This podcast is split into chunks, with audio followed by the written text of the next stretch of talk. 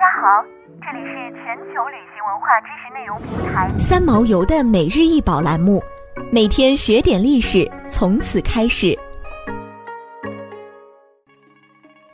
这把礼刀长三十四厘米，宽十二点七厘米，整体用黄金锻造，上面镶有绿松石做装饰。该文物源于南美洲西部的秘鲁，现藏于芝加哥艺术学院中。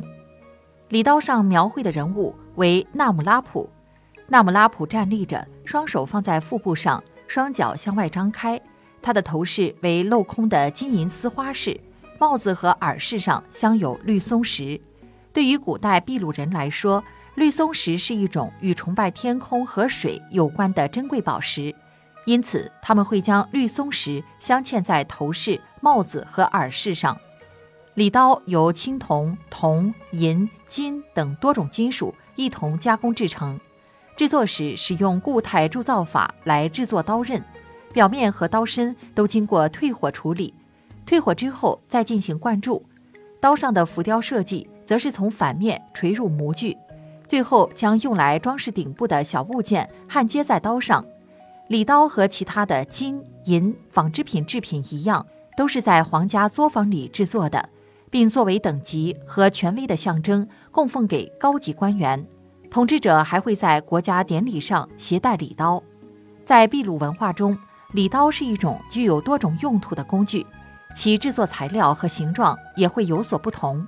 不仅作为装饰用品，还可以用于厨房刀具、农业工具、武器、祭祀刀以及医疗工具等等。华丽的斧形礼刀是最广为人知的一种。其显著特征是半圆刀片，并镶有宝石。此外，用金属做的礼刀还被用作货币。最初的礼刀是在默切文明中发现的，而“礼刀”一词源自默切人的语言。据说，默切人一直在沿前凯河航行，以寻找合适的定居点。途中，他们在岸上发现了一些海狮，于是默切人将海狮视为神圣的标志，并决定在此定居。在他们的语言中，“tumi” 是海狮的意思，因此从那时起，“tumi” 一词就具有神圣的意思了。当默切人举行祭祀活动时，所使用的匕首也被称为 “tumi”。后来，这枚匕首演变成仪式神器。